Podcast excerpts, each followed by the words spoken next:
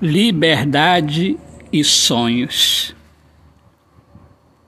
Não me deixe chorar, pois minha alma quer virar liberdade. Não me guarde distante dos seus sonhos.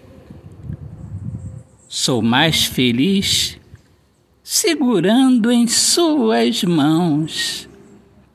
Autor poeta Alexandre Soares de Lima.